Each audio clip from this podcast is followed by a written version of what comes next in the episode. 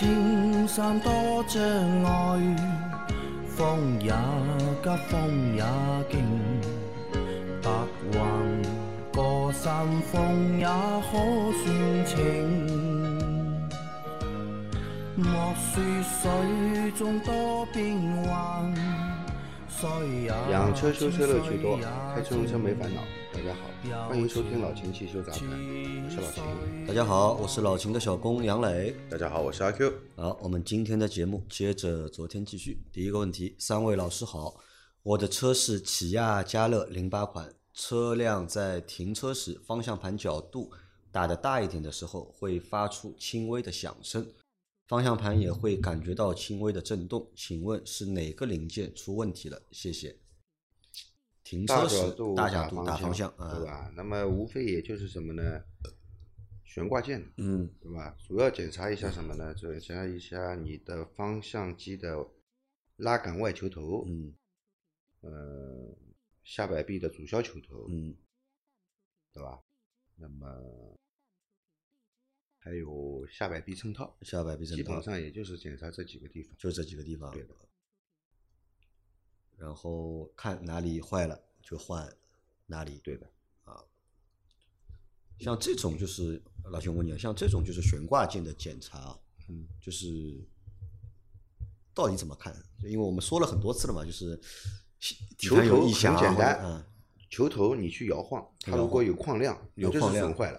啊，有球头在良好的嗯情况下，它是没有矿量的嗯啊。那橡胶件嘛更简单了，破了啊，裂开了，去去看，嗯对吧？它有没有裂裂痕？如果你看不清楚，觉得裂痕很轻微，你可以用个撬杠去撬一下，撬一下让它受力嘛。嗯呃，受力了以后，它不是它会在物物理上有形变嘛？嗯那么这个时候的裂纹你会看得很明显。啊如果稍微撬一下，裂纹就看得哎很明显很深的，那就是损坏了嘛。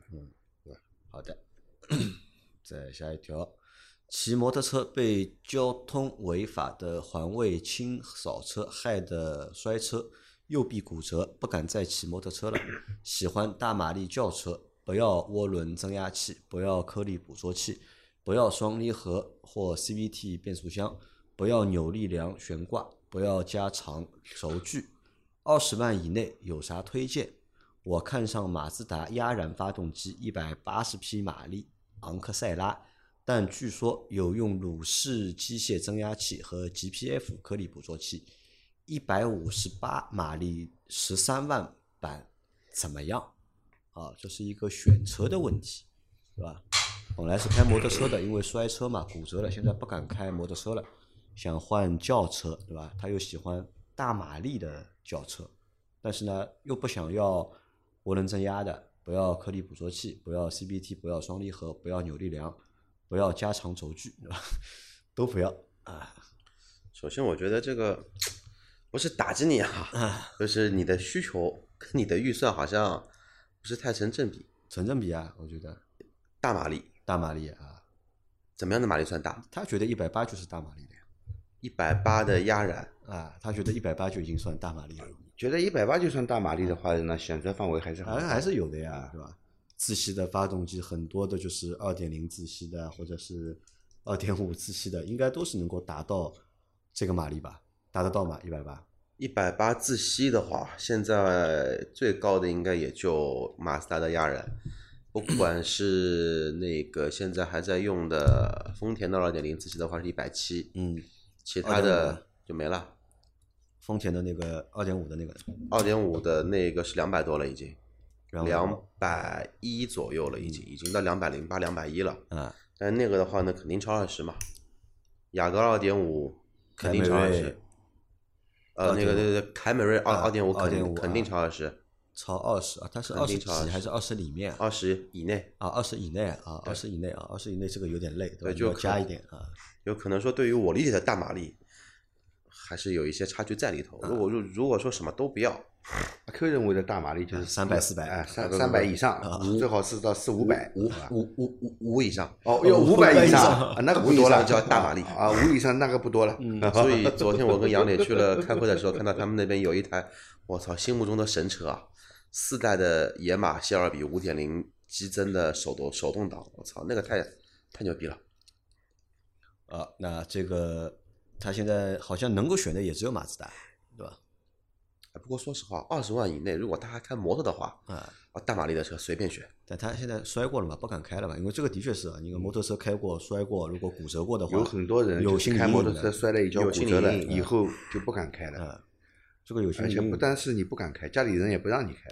对的，害怕的担心的嘛。啊，那他现在说一百五十八马力的十三万的马自达三，这个就是二点零自吸的啊，那个创驰蓝天的那一套动力总成，不是压燃的，一百五十八匹，怎么样吧？蛮好昂，昂克能够满赛没有能够满足他的大多数要求了。昂克赛拉啊，这个车怎么说？如果说你要说压燃是马自达的精髓，那这个精髓的后面要加两个字“过号”，这也就是对这个品牌的最终的一个信仰。马自达这个压燃呢，它是有一个涡轮增压器的，但是它会跟你说，我这个不是涡轮增压发动机，它是有涡轮增压。它是有涡轮，但是它说这我我不是涡轮增压发动机。那我有一个点一直不太理解啊，就是为什么大家有很多人在，特别在我们这个节目里面，我看到很多小伙伴提问的，他们都不喜欢涡轮增压。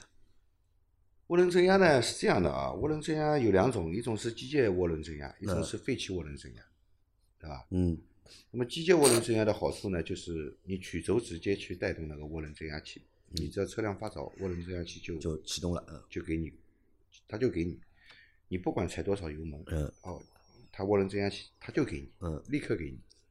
那么低速阶段呢，反应很好，嗯，但是真的到高速了以后呢，也就这么回事。它涡轮呢，它给你多少，它自己吃掉多少，因为啊它也有负载嘛，对，嗯。对吧？它给你多少，它自己吃掉多少，那感觉你你就感觉没有涡轮，嗯，那么所以会有双涡轮双涡轮，嗯啊。低速的时候给你这个机械涡轮，高速的时候这个废气涡轮废气水介入啊。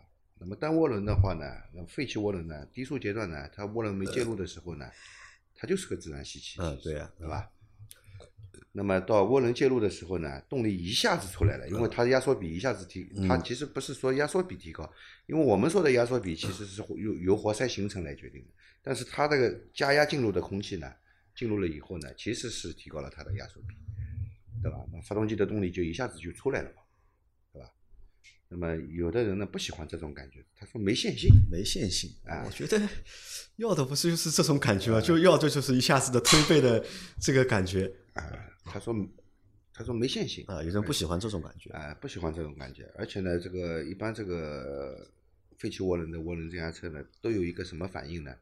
叫涡轮迟滞反应，嗯，涡轮迟滞，嗯就是你大脚油门下去想要提速的时候呢，它动力一下子出不来，嗯呃、会晚那么一拍，晚那个一秒一秒钟到两秒钟，哎，动力再出来，而且出来的时候呢，就是你不想加速了澎湃的动力，对吧？哇，一下子就出来了。啊，有的人就不喜欢这样的感觉。但现在的涡轮车这个涡轮迟滞现象还严重吗？呃，比起二十年前的涡轮增压器，基本上的话呢，可以说已经质的飞跃了。而且的话呢，特别是在一些什么呢，小排量的一些车上面，现在的话呢，因为涡轮的技术也在提升嘛，都是一些小排量专用的一些低惯量的一些涡轮，涡轮直径比较小。不是，那是因为什么知道吧？为什么这个迟滞现象你目前开起来觉得减弱了，知道吧？嗯，为什么？涡轮介入早了，介入早了，以前嗯都是要到两千五百转以后，嗯甚至于三千转才介入的，现在两千两千转以内就介入了八就有了啊，啊，对吧？它介入的早，嗯但这个价位啊，我们再算一算，如果说他买一台德系车，或者买一台美系车，我觉得可以买到入门级的运动型车了。君威二点零 T 的，啊，迈锐宝它都要 2.0T 的吸嘛，对吧？美系车都是带涡轮的哎呀，怎么说呢，兄弟啊，要顺应时代的改变，啊，要么就是你这些不要双离合，不要颗粒主捕捉器，不要涡涡轮增压，不要阿 Q 第一反应是你买个电车二十万，二十万买个电车，国产的新势力造车，好像差一口气。如果说你是买那一些传统主机厂做的新能源车的话，基本上马力也不错了，嗯，对吧？你肯定比昂克赛拉这个不管压燃不压燃吧，反正动力就在这儿。啊，对的，它即使压燃，它也就这个样子。对，而且压燃它并不是说是一直是压燃，只不过是在特殊工况情况下，它才会用到压燃。平时还是用一个传统的一个点火方式进行一个点火。再再看看吧，再看看啊对，，再看看。或者买个二手车，二十万买个二手车，买个自吸的二手车。那我们算算看啊，二十万买个二手车，那肯定车况要求在五年以内的二手车。那你可以看五年左右车龄的车，原价在三十朝上的一些车，啊但是年里面还有多少车是大马力的自吸？也少，锐志，嗯，它的二点零，它的二点五的那个三 GR 的引擎也就两百马力多一点，对吧？但是那个动力的话呢，配那个六速很墨的变速箱，动力说实话跟这个这个这个这个这个这个压人的发动机呢也大差不差，因为锐志重，嗯，那别的自吸的发动机你还能买到什么呢？买到一六年甚至于一五年、一五年、一三年到一四年的奥迪 A 六二点八、二点四能买，那个但是是 CVT 的，所以基本上很选择余地真真的不大。奥迪那个 CVT，你不要想象成日本的那个尼桑和本田的 CVT，不一样的，行驶质感完全不一样不。一样啊。但是人家不要 CVT 嘛。其实你想一想，近十年还有哪几个品牌在主推自自然吸气？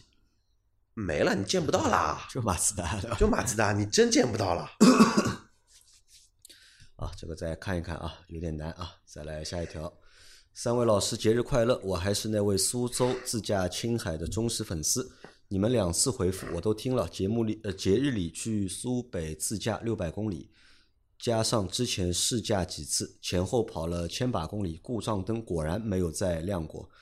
回忆苏州四 S 店给我排查故障过程，当时总监操作一台专用电脑，令命令修理工坐驾驶位加油十秒踩刹车，再加油二十秒踩刹车。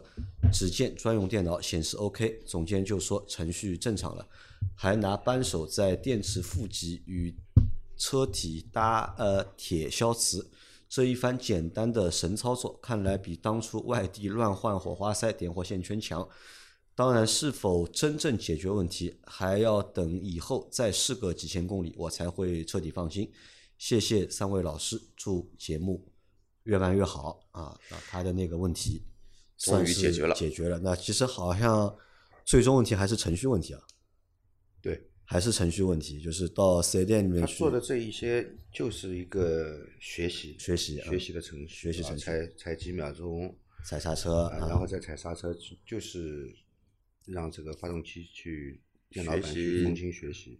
他可能这个这个学习，我觉得应该像是齿讯学习，齿轮信号的学习。齿轮信号的学习啊。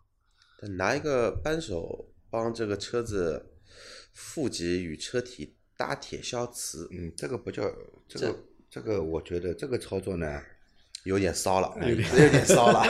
有点有点玄学，形式大于意义，对吧？这个有点骚，还好他是拿一个扳手是负极跟车体搭跟你说消磁，如果说他拿一个扳手这个正极跟负极加一起，你说你会看到一束光负极。跟车体要去搭一下干嘛呢？本身电瓶负极就跟车车身嗯有有一个搭铁线的，对吧？如果你认为这个搭铁不好的话，那你给它加一根大铁线。我觉得这个动作可能是这个总监啊，他还不够自信，他还不够自信，对吧？硬要去做一下这个动作。因为他说的这个现象倒是有可能之前出现这些事情啊，是电瓶负极搭铁不良造成的，倒不如要么就换那根搭铁线，搭铁线，要么就把这个搭铁线啊拆下来，两头啊嗯，都处理一下，包包括车身部位也去清洁一下。不行的话，索性再加加装一根大铁线铁，，嗯你可以再从电瓶负极加装一根到嗯，这个车车车壳上，或者是加装一根到发动机上都可以。那他的这个问题其实应该已经解决掉了，后面应该不会再出现同类似的问题了。啊、如果是电瓶搭铁线的问题的话，那最好的办法就是再加装两根，再加重两个，加一根到变速箱上，加一根到发动机上，再加一根到车车壳上，加三根，那么以后这样的问题就很难再出现了。嗯好，再下一条，秦师傅、杨老板、阿 Q 好，一六款朗动四 S 店换的机油机滤，清洗了喷油嘴、节气门，机油是壳牌喜力十 W 四零的，换完后怠速稍微加一点油门，能听到排气管有突突声。我打开机盖，看着发动机有点抖，但是怠速指针挺稳的，八百转左右，车内不抖。节气门也用电脑给重新匹配了，问一下秦师傅，这是什么问题？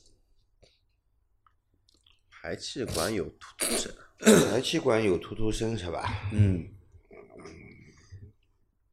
清洗的喷油嘴，节气门啊，机油是壳牌的。放完和怠速稍微加点油门就能听到排气管有突突声。排气管如果有突突声呢，肯定是燃烧不好，有断有断火引起，断火引起，要么就是断火，要么就是气门漏气。气门漏气。对，要么就是气门漏气。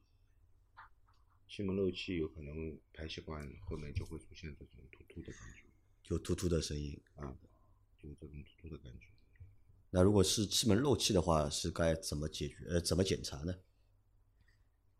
嗯，它这个气门漏气应该不是很严重的，你可以测量一下缸压，如果有漏气的那一个气门的那一个缸，缸压会低于其他的缸。其他的缸啊，对的，去测一下就是缸压用。缸压表，用缸压表去测量一下缸压。怎么测呢？你一个一个测，你简单的就是熄火以后去打启动电机，打马达，让它转，这样测出来还不一定准，还不一定准。就是你可以拔掉一个缸的火花塞，其他的缸不动，去启动，启动的时候让打着发动机，嗯这样去量缸压，嗯、会比较比较准一点，而且有些问题也能量得出来。啊，我以前碰到过的，就是有一个车，它是是一个锐志，它老是发动机抖，发动机抖呢，那么肯定是有一个缸燃烧不好，对吧？可能有一个缸有失火现象。呃，火花塞也查了，这个点火线圈也都跟其他缸兑换了，嗯啊，始终是这个缸有问题。但是去测量缸压呢，嗯就是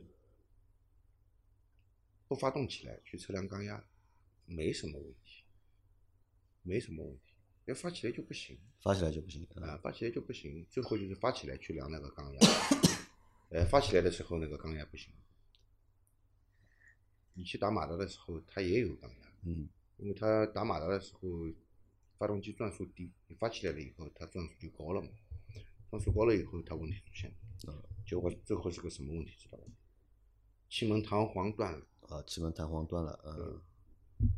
好的啊，那你要按照老秦的这个方向去检查一下，先测一下缸压，看看气门有没有漏气，对吧？对。好，再下一条，三位汽车教授好，我是你们的新听众，这几天才发现这个节目，听了一下，感觉你们说的很好。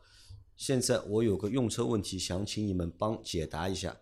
我的朗逸 P 一点五，呃，自输才跑了八千公里，每天早上启动车的时候，不管松刹车还是踩刹踩刹车和原地打方向，都有那种关破木门的声音，又好像是那种给闹钟上发条的声音，在车里面都听得到。但是下午开车就没有那么明显了。请问这个是什么原因？谢谢。冷车对吧？踩刹车、转那个就是打方向盘，对吧？都会有嘎吱嘎吱的声音，应该是破木门的声音。就是那种嘎嘎嘎嘎的声啊音是吧？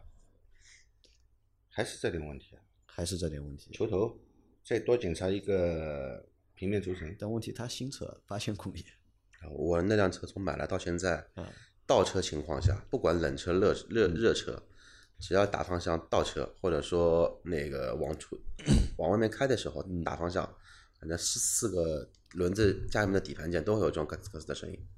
但它是上午有，就冷车时候有嘛，到了下午就没有这个声音。它配合间隙小嘛，嗯热车的时候它热胀冷缩嘛，嗯，基建部位它这个配合间隙相对来说就大一点，大一点啊。对吧？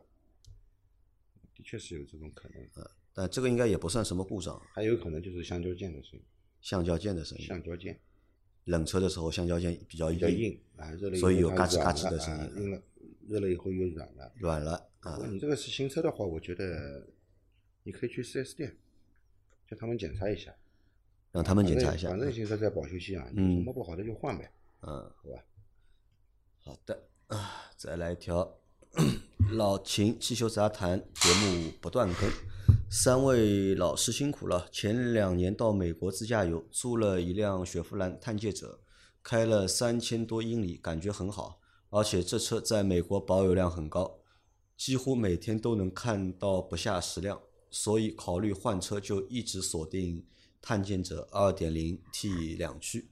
优惠完落地不到十九万，除了在国内品牌力差点，内饰简陋些，没有什么明显的短板。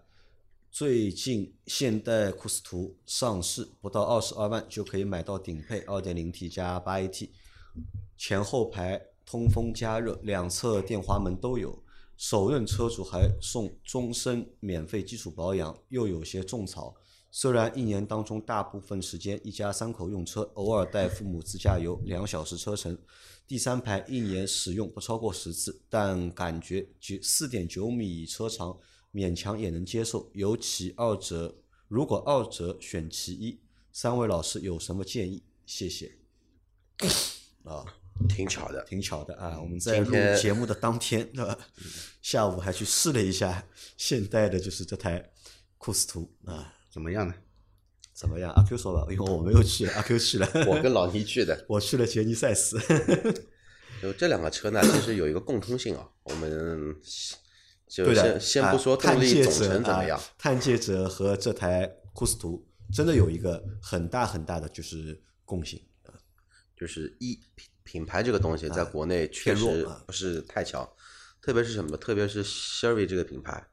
其实这个品牌的话呢，也是我在入汽车行业中服务的第一个品牌，所以对品牌还是很有感情的。当年我在的时候，乐风、乐城、景程，然后后来的话上了科帕奇，其实每一款产品在当年来说都是很能打的一款产品，而且销量的话呢都是算是不错的。你最早卖的不是本田吧？没有那个雪佛兰那个在本田是在修车，啊，本田是修车对，啊。修车的。然后的话呢，那个真正卖的话呢，其实是什么呢？在雪佛兰待了一段时间，待了一年售后，嗯，待了也后来就开始转销售了嘛。嗯所以说对这个品牌还是很有感情在的。但现在的话呢，不知道怎么了，从克鲁兹之后开始，我认为是再也没有雪佛兰的这一个神话在里头了。一方面的话呢，国产车也在做好。另一方面的话呢，韩国车也在往好的地方做。那么再说说这两款车吧，探界者两点零 T 两驱，这探险者这个车其实我跟杨我跟杨磊一直说这个车不错，嗯，但是的话呢，为什么始终自己没有入手呢？因为说实话，不可能我我这个人呢 还是比较虚荣的，对吧？那个外观品牌我能接受，而且现在的话呢，有一个 Red Line 的一个黑色套件版，确实很漂亮。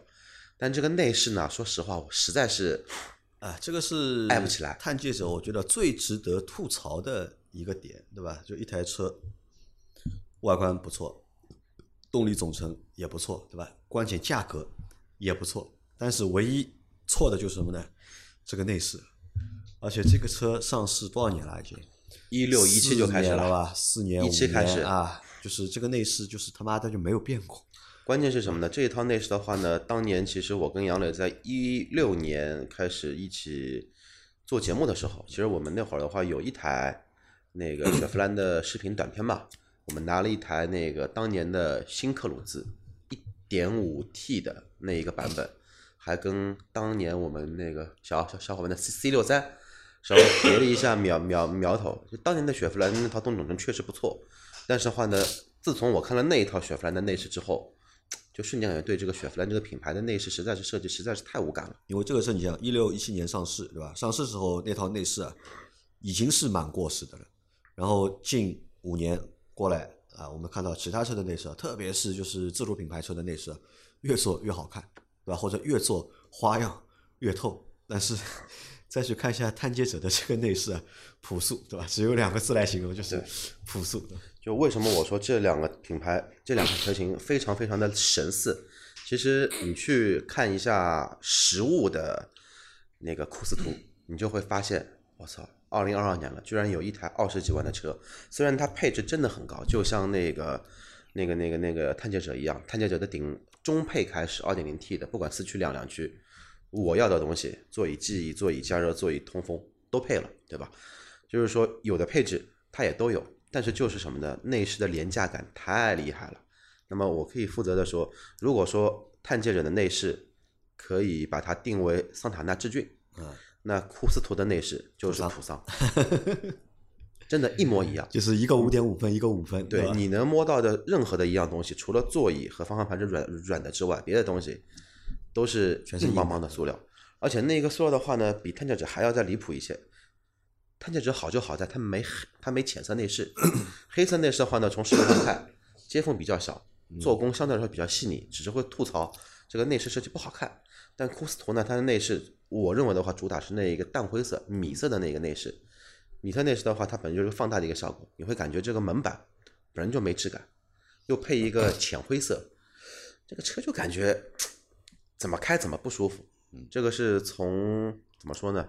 我觉得美不美的、好看不好看的角度来说，但从实用性上说，库斯图没毛病。后排座椅的前后电动调节，所谓的老板座是我最喜欢的那种 MPV 的风格，不要那一种固定式的座椅，就是要那种可调节的那一种扶手，配合了后排座椅加热后排座椅通风，除了没有按摩之外，别的都 OK。而且的话呢，实测的话，我的块头的话比较大，一米八四，体重的话呢也不说了啊，反正的话呢，一排坐到很舒服，二排放到我能坐的位置，三排坐一个我完全没问题，没问题啊。完全没问题。而且的话是还有一些富余在在里头。嗯，但是的话呢，在于人机人体工程学这这一块，我觉得库斯图有一个很致命的问题。对于我来说，一刹车踏板跟油门踏板的位置普遍偏高，就是你踩油的时候的话呢，你永远是什么呢？脚颠在那边踩，会很累，脚脖子会会很累。第二的话呢，它的仪表台设计的位置太低，所以说每次你要看车速的时候，你头必须得基本上等于说往下往下个四十度，你才能看到当前的一个车速。那这个的话是我今天试下来不满意的两个地方在在里头。探界者的话呢，我也有开过，至少这两块的话呢，我觉得没问题啊，没问题。开起来肯定没问题。其实你现在是三口之家嘛，对吧？其实你也没有一个非常迫切的一台就是 MPV 的这个需求，所以在你目前选车的这个就是状态下面呢，我倒是更建议你选探界者。三口之家，你开一台就是探界者，开台这个五座的 SUV，我觉得绰绰有余了。即使你出去玩，你带着你的父母，其实探界者的第二排也不小，也很大你，坐三个人没有问题的，就两个大人加一个小孩，然后还有后备箱，你还是可以放东西，就完全是够用了，就完全够用。而且再说一点，就是说，如果说从机械素素质这一块来说的话，我是认为哦，发动机，啊，就这个样了，二点零 T 现在的话都比较主流，但是变速箱这一块的话呢，通用的九 AT 确实比那个现在的自己的八 AT 调的更加好，要好更加舒服。要更加舒服，对吧？就至少来来来说，你不会感觉到变速箱的存在。嗯但这个八 AT 的话呢，还是有些声音啊。所以还是推荐你买那个探界者啊，关键一个优惠这么大，啊，一个十九万，库斯图今天就问了原价，原价啊，然后他说的终身免费送基础保养，其实就是五千公里一保的一个小保嘛小保。你想你这个优惠完十九万落地啊，对吧？十九万落地，但你如果买库斯图的话，二十五万，二十五万落地，七万块钱你做保养，你能做做啊做得完吗？做好多了，可以，好吧？还是推荐你买那个探界者啊，二点零 T 的探界者，嗯，因为库斯图啊，我觉得适合哪些用户购买啊？就是首先你家庭人比较多，对吧？你有这个刚需，你有座位的这个刚需，这是第一。第二呢，预算又有限，对吧？你想买一台配置比较高的车，而且一定要买台合资品牌的车。对的，那库斯图是一个不错的选择啊。好，再来下一条，一点二 T C 四 L 对吧？开了六万公里，最近出现三十到四十匀速行驶，深踩油门的时候降档顿挫，可能会是什么原因？三四十匀速行驶对吧？深踩油门的时候降档顿挫，六万公里，一点二 T，三四十匀速行驶，深踩油门的时候降档顿挫，是会顿挫的呀。档位本身就不高，因为。对啊，是会顿挫的呀。三四十的时候，三十多少档？两档，三档，一般的，它这个六 AT 的话，一般到四十公里就挂三档。啊，六 AT 啊，对，六 AT 三档挂三档。降到两档，是会顿挫的。是会顿挫的。你深踩油门，它肯定要降档啊。嗯，你能够感觉到这个就是降档这个是正常的啊，正常的啊。不是什么就是如果有很明很明显的顿挫的话，你现在也已经六万公里了吧？变速箱油哎，变速箱油你换换过了吧？嗯如果没换过的话，我建议你去换一下。试试看，对吧？对把变速箱油换一下，看看能不能这个顿挫能不能减少。嗯啊，好的啊，再下一条，三位老师好，我八月份入手的二一款天籁二点零自吸，刚前不久做完首保，今天发现行驶过程中胎压如图，这样正常吧？厂家建议的胎压是二三零啊，胎压我记得的，它前面两个是二点五，嗯。后面呢是二点四和二点三，嗯，啊，都在范围内，都在范围内都在啊，范围内。但是，一般我们会选择前轮胎压打低一点，后轮稍微高一点我，两个后轮打到二点五，前轮呢打到二点三或者二点四，嗯，就没问题。没问题的。对，好的啊，最后一条，已经从第一期终于听到最新一期了，心情非常激动，非常受益。来留个言，原来每晚听郭德纲，现在听老秦汽修杂谈，已成习惯。另外也问个问题啊，上海那边有什么特色小吃吗？比较地道的、传统的。嗯上海这里有没有上海独有的特色小吃？小龙呀，小笼包，对吧？五香豆，上海小笼，对吧？不要这种太太那个了，对吧？现在那个那个那个全国全国人民提提到上海就是小龙，锅贴，那小笼我生煎觉得对的啊上海的都很好吃的。小笼、生煎、锅贴都嗯 OK 的，但五香豆这个东西，我觉得哎，哎五香豆这个东西，我跟你说啊，五香豆这个东西呢，嗯，这个有小时候的记忆。你说这个东西有多好吃，对吧？倒不一定，嗯，但有小时候的记忆。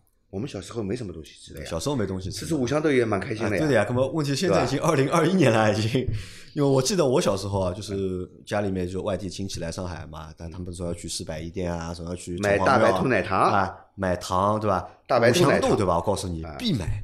然后呢，他们每次买呢都会多买一包啊留给我，对吧？然后 你又不要吃了。我从小我就不知道这个东西到底该怎么吃，因为我小时候吃这个五香豆啊，我只是把那个皮吃掉。哎，对的，人家说什么知道吧？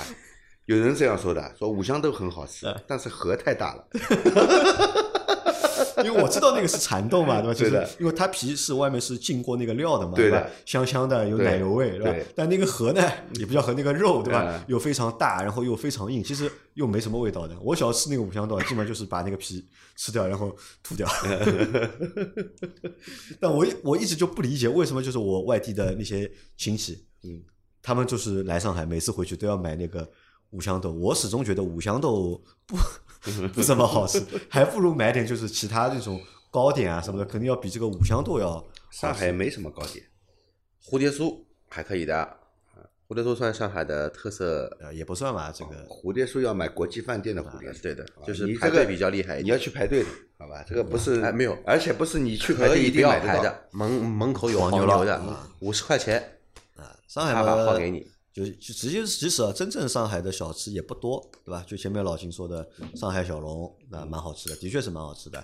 然后生煎馒头，对吧？锅贴，嗯，啊，这个可能就是在外地相对来说少。可以去那个哈尔滨食品厂的门市部买点熟食啊之类的熟食对吧啊，哈尔滨食那个品厂是糕点啊，没有，它哈尔滨食品厂有熟食、有糕点都有啊，都有啊都有啊，这个那个是蛮好吃的。蛮好吃的啊。但是如果你真的要吃上海特色，然后哈尔滨食品厂旁边不远的地方呢，还有一个普京蛋挞，普京蛋挞啊，味道也蛮好的。啊，这个这个是普市了，对吧？就不算上海了。它在上海嘛啊，在有上海卖嘛。啊，那上海嘛，你说到哈尔滨食品厂，那我有一个我推荐你要去尝一下的排骨年糕，先得来的就是排骨年糕啊。那这个东西还可以，先得来的排骨年糕吃了以后啊呢，隔壁那个小绍兴的白斩鸡也可以吃一下，小绍兴白斩鸡对吧？？啊，对的，哎，那家是正宗的，那家正宗的云南南路上嘛，哎对吧云南路这两个算是上海本地的，还还在吗？好像没有了，好像被拆掉了吧？好像 好像没有了，云南南路被动迁了，拆掉的？好像动迁也有两三年了。啊不不真的啊没没没没没没没那么没那么没那么近，好像就是最近说就是那个云南南路要改建还是什么的，就是那些老字号啊店啊可能会被迁走或者转移地方那方。太可惜了但。是云南路那家现在来说实话，嗯，我推荐你去一个什么的，薛之谦吃的那个叫什么的，那个炸鸡店，呃，不，那个炸蛋店，炸弹就是小时候上海弄堂口的那一种油炸的东东西，啊放在一个料里面。那个不是上海小吃，好吧？那个是外来物种，那个是我，那个是我的外来物种童年记忆。哎，那个是外来物种 就。是老金的童年记忆是吃蚕蚕豆排骨，年糕你可以去吃一下，因为排骨年糕是我小时候我觉得蛮好吃的一个东西，然后年纪长大对吧，其实一直在吃，就其实每年都会去尝一下，然后小绍兴的那个三黄鸡，对吧，也是不错的，我觉得，好吧，上海还有一个特色小吃，你现在吃不到了，什么东西阳春面。啊？阳春面对吧？哦还有东西腌多鲜，腌腌腌多鲜算吧？这个不算小吃了，这个算菜了，算菜。阳春面啊，阳春面啊，现在条件好了嘛，对吧？大家不吃阳春面，你不要以为阳春面很好做的，一碗光面什么都没有，它全部的料都都靠这个汤底，啊，一清二白嘛，对对吧？全部的料就就你上来一碗光面呀，就是一碗清汤，里面放的面条，上面撒一点葱花，啊，对吧？但是这碗面没有任何菜，你也能吃得下去，为什么呢？放猪油在里面，汤料好，啊汤料好放猪油，味道都在汤里面，嗯。对吧？好的啊，那我们今天的这期节目就先到这里啊。大家有任何关于养车、用车、修车的问题，可以留言在我们节目最新一期的下方，我们会在下周的节目里面一一给大家解答。我们明天再见，拜拜。拜拜。拜拜。